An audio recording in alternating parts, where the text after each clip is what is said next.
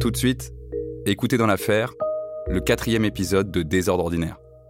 Une série binge audio, écrite et présentée par Thomas Rozek, produite par Lauren Bess et réalisée par Mathieu Thévenon et Quentin Bresson.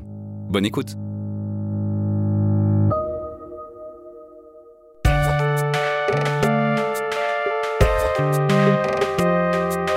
Saint-Jérôme, les voitures n'escaladent pas. Ils avaient réussi à escalader sans être vus la palissade de cette résidence fermée rue des Politres dans la nuit de lundi à mardi. Ils s'étaient faufilés dans une maison sans en réveiller les occupants. Ils avaient trouvé les clés du véhicule et l'avaient dérobé en toute discrétion. Pourtant, ils abandonnaient la Twingo et s'enfuyaient bredouille. Impossible d'ouvrir ce satané portail électrique. Andoum, la secrétaire détournée du pognon.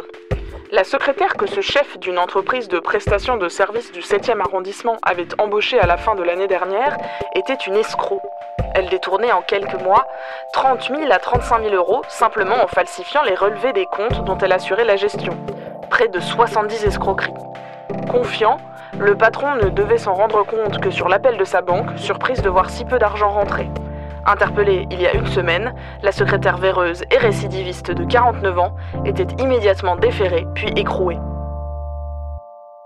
Bah, un journaliste et encore plus un fait ça passe son temps à discuter. Et à discuter et à se donner et à recevoir des anecdotes, des histoires, puisque ce monde-là ne se met qu'en récit finalement. Alors là, ça devient philosophique. Est-ce que ce qu'on raconte a réellement existé? Ben non, on n'est jamais exactement dans la réalité, puisqu'on n'y était pas, et même si on y était, on n'aurait pas tout vu, puisque moi, des fois, j'ai assisté à des choses que j'ai pu raconter. Mais même là, est-ce que je suis dans une réalité? C'est pour ça que cette histoire d'objectivité est une escroquerie absolue. L'objectivité n'existe pas. Tout ce que l'on dit écrit, qu'on fait, est sous un angle. Et cet angle-là est subjectif, automatiquement, y compris si on se contente de faire un empilage d'informations, c'est subjectif, parce que tu pourrais choisir un autre empilage ou, le simple fait d'enchaîner deux informations, tu laisses entre les lignes penser que. Donc la subjectivité, c'est la norme, et il faut qu'elle soit honnête. Et cette subjectivité honnête, elle est liée à ta ligne, à ta, personnalité, et elle se gagne sur du moyen terme. C'est-à-dire qu'il faut écrire beaucoup pour que un certain lectorat ou des confrères disent ça va, il est honnête, il n'est pas objectif parce que ça n'existe pas. Les seuls qui parlent d'objectivité sont les feignants. Hein ou les gens qui ont quelque chose à cacher et disent il n'est pas objectif. Oui, ça veut dire que tu veux pas que ça sorte quoi.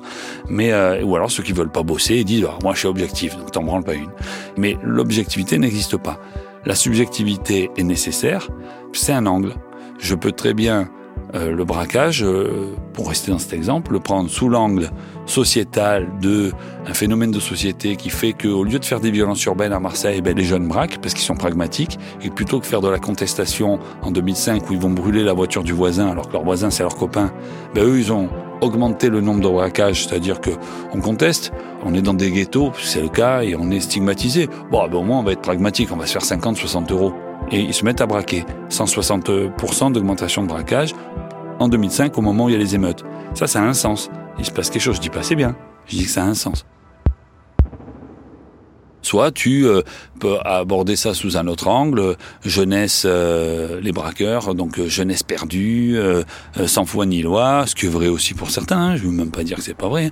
Il y en a certains, des braqueurs ils ont tellement pris de coq, ils sont tellement fatigués, ils sont tellement pas allés à l'école, ils ont grandi en, avec deux choses, avec YouPorn et en regardant la MMA. Donc en gros des bastons, euh, euh, des gens qui se donnent quoi, dans tous les sens du terme. Donc euh, euh ça fait pas des génies hein, parfois, hein, avec un peu de coq. Bah, bah, tu peux prendre l'angle aussi, c'est des benets, ils, ils, attaquent la terre entière. Après voilà, moi j'ai un angle qui est sociétal, c'est-à-dire les minots, s'il y a des minots qui sont sur YouPorn du matin au soir et qui, et qui regardent, c'est qu'à un moment il y a à l'âge de l'enfance, il y a un problème, il y a, quelque chose qui, qui, a été raté. Et là, pareil, on part sur d'autres angles. Est-ce que c'est la famille? Est-ce que c'est l'école? Donc à chaque fois, tu déroules et tu déroules une idéologie et donc une subjectivité. Et le journaliste, c'est pour ça que la pluralité est primordiale, il va prendre des angles. Tu peux en prendre plusieurs euh, sur, euh, sur plusieurs sujets. Hein. Tu peux encercler ton sujet, mais pour qu'il soit compréhensible, il faut qu'il soit subjectif, il faut qu'il soit abordé comme ça. Le fait divers particulièrement, c'est en ça qu'il y a qu'est-ce que c'est politique, le fait divers? C'est pas un détail ce que tu écris. Ça doit être des brèves. Moi qui étais très loin dans le journal, moi c'était page 13, moi, entre des pubs et tout. Quand j'avais des gros faits divers, j'étais bien placé, mais mon quotidien c'était loin et ça ne me posait aucun problème. Au contraire, ça me permettait d'écrire ce que je voulais, puisque j'étais moins relu. Donc ça c'est vachement bien. Bon, il y avait beaucoup de fautes d'orthographe qui passaient, mais en même temps, je pouvais être assez novateur dans, ma manière d'écrire. Moi, dès que je suis devenu fait diversier, première chose que j'ai lu et relu et re-relu, c'est la structure du fait divers de Roland Barthes. Ça, mais c'est la, Bible absolue de qu'est-ce qu'un fait divers. Il te, c'est pas un cours de fait divers. Il analyse un fait divers, ce que c'est.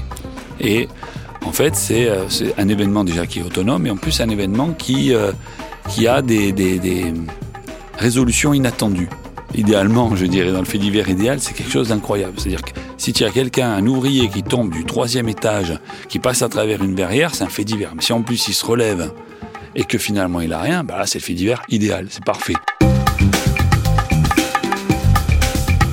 Alors ça, tu ne le construis pas. Cependant, si on lit un génie de l'écriture courte, le plus grand génie de l'écriture courte, Félix Fénéon, toutes ces histoires courtes en trois lignes, donc des faits divers, on voit ce que ça veut dire qu'écrire du fait divers à la Roland Barthes. Pourtant, Roland Barthes arrive après Fénéon.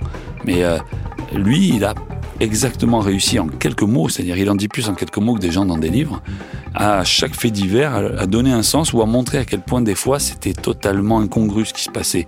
J'ai beaucoup imité Fénéon dans un premier temps. Il démarre par la fin, il met du suspense à l'échelle de la phrase. Ça, c'est quelque chose en journaliste que d'habitude on t'empêche de faire. C'est une connerie, puisque c'est le contraire qu'il faut faire. Il faut absolument, à l'échelle de la phrase, donner des informations au début qui vont faire que tu es troublé à mi-phrase et que tu as la résolution à la fin. Et ça, ça demande une écriture euh, réfléchie, le moins qu'on puisse dire. Moi, j'écris avec une narration, il y a une histoire. Donc ça veut dire qu'on utilise toutes les techniques du scénario. Ça ne veut pas dire qu'on ment, ça veut dire qu'on utilise des techniques de euh, contextualisation, où est-ce qu'on est. Euh, l'enjeu, ben, l'enjeu c'est euh, retrouver un, un, assassin, c'est de savoir si telle personne va s'en sortir, c'est connaître enfin, un enjeu, des, une succession d'obstacles, et enfin derrière la résolution il y a des cliffhangers puisque tu passes ton temps à faire un article qui va appeler un autre article. Donc tu fais une série en fait. Tu fais des cliffhangers, tu as toute la, technique du, scénario et là, tu la, mets en place. Mais ça c'est sain, c'est normal en fait de faire ça. C'est quand tu fais pas ça qu'il y a un problème. Et euh, moi c'est ce que j'aimais. J'aimais beaucoup moi faire mes suites comme ça et après j'aimais beaucoup euh, c'est sur les titres quoi. Il faut le titre c'est quelque chose qui est primordial parce que c'est ce qui est lu à 90% et après tu sais que ton papier est pratiquement pas lu. La plupart du temps, il n'est pas lu. Donc, euh, ton titre et ton accroche, euh, tu joues tout là. Hein. et le reste, après, c'est pour ceux que tu as réussi à tenir. quoi. L'écriture, dans un quotidien, c'est choper un mec par le col, lui dire tu lis ça, et tu, le maintiens après, tu, tu lis ça. quoi. Hein. Voilà, dans les titres un peu à la con que j'ai fait, que j'étais très content, c'est qu'un jour, au fur et à mesure qu'il me dit fait divers, j'ai le titre qui apparaît. Il y a des, une équipe de braqueurs qui attaque un Super U et après qui attaque un magasin Dia.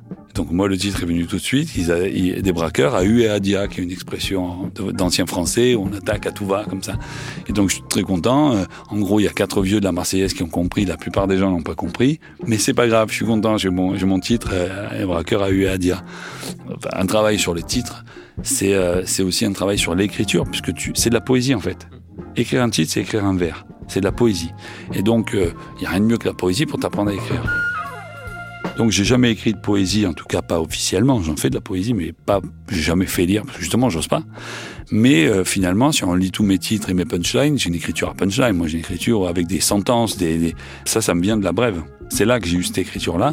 Mais en fait, c'est des vers, c'est une écriture poétique en prose qui est pas non plus d'une efficacité euh, euh, perpétuelle. Des fois, ça rate, hein, ça tombe à l'eau des fois. Hein.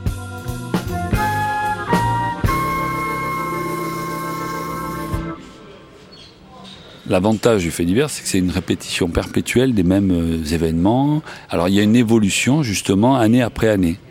Et donc, moi, je m'obligeais, dans, les nombreux dogmes que je m'imposais, je m'imposais à avoir une thématique annuelle, que je m'auto-validais en janvier. Et des fois, je, je, tombais juste, des fois pas du tout. 2006, ma thématique a été le règlement de compte, parce que je sentais que une guerre éclatait très lourde après la mort de Farid Berama, qui était un, un bandit très important de, de, Marseille, et même au-delà, et que je savais qu'il allait avoir une explosion de règlement de compte. Donc là, j'ai vu juste. Euh, D'autres fois, j'ai tenté des trucs qui n'ont pas marché, donc tu fais des années moins bonnes. 2008, j'ai fait une assez mauvaise année, par exemple. Je crois que j'avais tenté de partir sur euh, euh, les vols à l'arraché, parce que je sentais que ça allait monter. En fait, c'est arrivé plutôt en 2010. 2004, je m'étais mis sur les Brinks. C'est les dernières Brinks, donc les, les fourgons blindés. Parce que là, on sentait que euh, c'était la fin du fourgon blindé, parce que maintenant, en fait, les fourgons sont remplis de très peu. Ils font plus de courses, mais il n'y a plus beaucoup d'or dedans, et par rapport, enfin, plus beaucoup d'argent dedans, et par rapport euh, au risque qu'on prend, il n'y a pas un gain énorme à faire du fourgon. Et donc euh, là, c'était encore, il y avait encore des 20 millions, 14 millions, 15 millions. Donc ça se faisait encore les fourgons. Et moi, j'avais eu, il y avait eu au Cap Janet. Cap Janet, c'est un, un, endroit près du port à Marseille. il y avait eu une attaque de fourgon assez efficace. Et euh, rapidement, j'avais eu euh, l'info que les braqueurs avaient été au courant d'un dysfonctionnement du camion de la Brinks. Je crois que c'était bien la Brinks, hein, parce que des fois on dit les Brinks, mais c'est d'autres marques, mais là c'était bien la Brinks. Il y avait un, un, défaut de fabrication. Vous savez, il y a des protocoles pour ouvrir les coffres. Donc il faut mettre telle vitesse, tel truc, tel truc, et après on ouvre les coffres. Et là, il y avait un défaut de fabrication. Si tu calais en troisième, ça ouvrait les coffres. Et eux avaient eu l'info. Et, moi, j'étais parti là-dessus. J'étais pas parti sur les braqueurs. Je suis pas un flic. Je suis incapable de remonter des braqueurs. Et si je remonte à des braqueurs, je les créerai pas. Donc, euh, ça n'a jamais été pour moi le but de trouver qu'il y avait braqué. Par contre, comment ils avaient su ça? Je m'étais fait sortir les plans des camions qui étaient construits en Allemagne. Et en effet, ils avaient ce défaut-là. Et la Brinks, il y avait eu cellule de crise. Les syndicats de la Brinks étaient venus avec moi. Et là, c'était devenu presque un truc social. Ça, c'était vachement bien parce que je sentais bien à ce moment-là que la Brinks c'était le bon choix. Enfin, les Brinks c'était fourgon blindé, c'était le bon choix. J'ai déroulé une année, en plus de mon quotidien, fourgon blindé.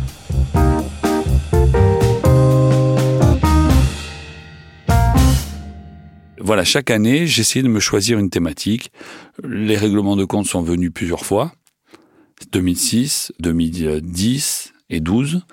Et après, les thématiques de trafic de stupes, la prostitution, c'est quelque chose aussi qu'aujourd'hui plus personne ne parle d'écrire sur la prostitution. C'est terrible. Il faudrait absolument retravailler là-dessus.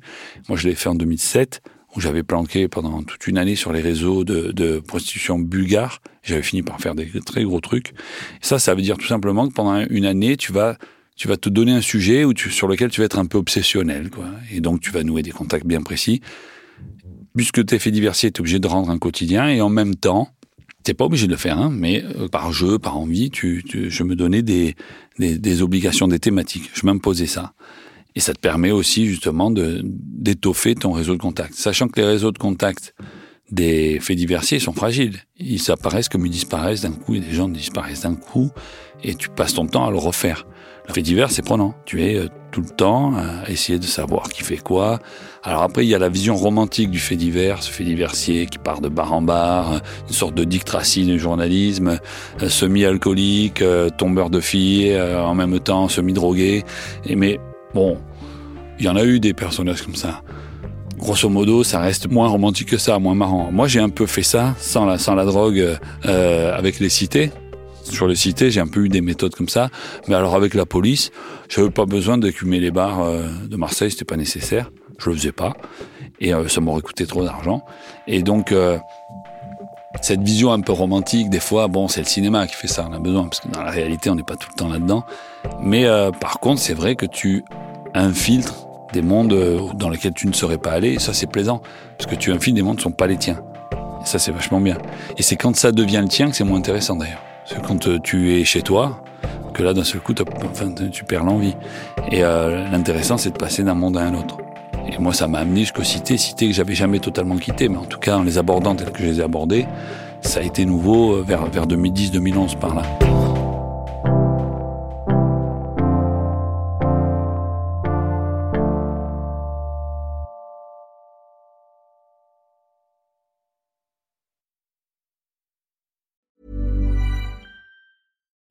When you make decisions for your company, you look for the no-brainers. And if you have a lot of mailing to do, stamps.com is the ultimate no-brainer. It streamlines your processes to make your business more efficient, which makes you less busy. Mail checks, invoices, legal documents, and everything you need to keep your business running with stamps.com. Seamlessly connect with every major marketplace and shopping cart Schedule package pickups and see your cheapest and fastest shipping options from different carriers with rates up to 89% off USPS and UPS rates. And with the stamps.com mobile app, you can take care of mailing and shipping wherever you are. Make the same no-brainer decision as over 1 million other businesses with stamps.com. Sign up with code program for a 4-week trial plus free postage and a free digital scale. No long-term commitments or contracts. That's stamps.com. Code program.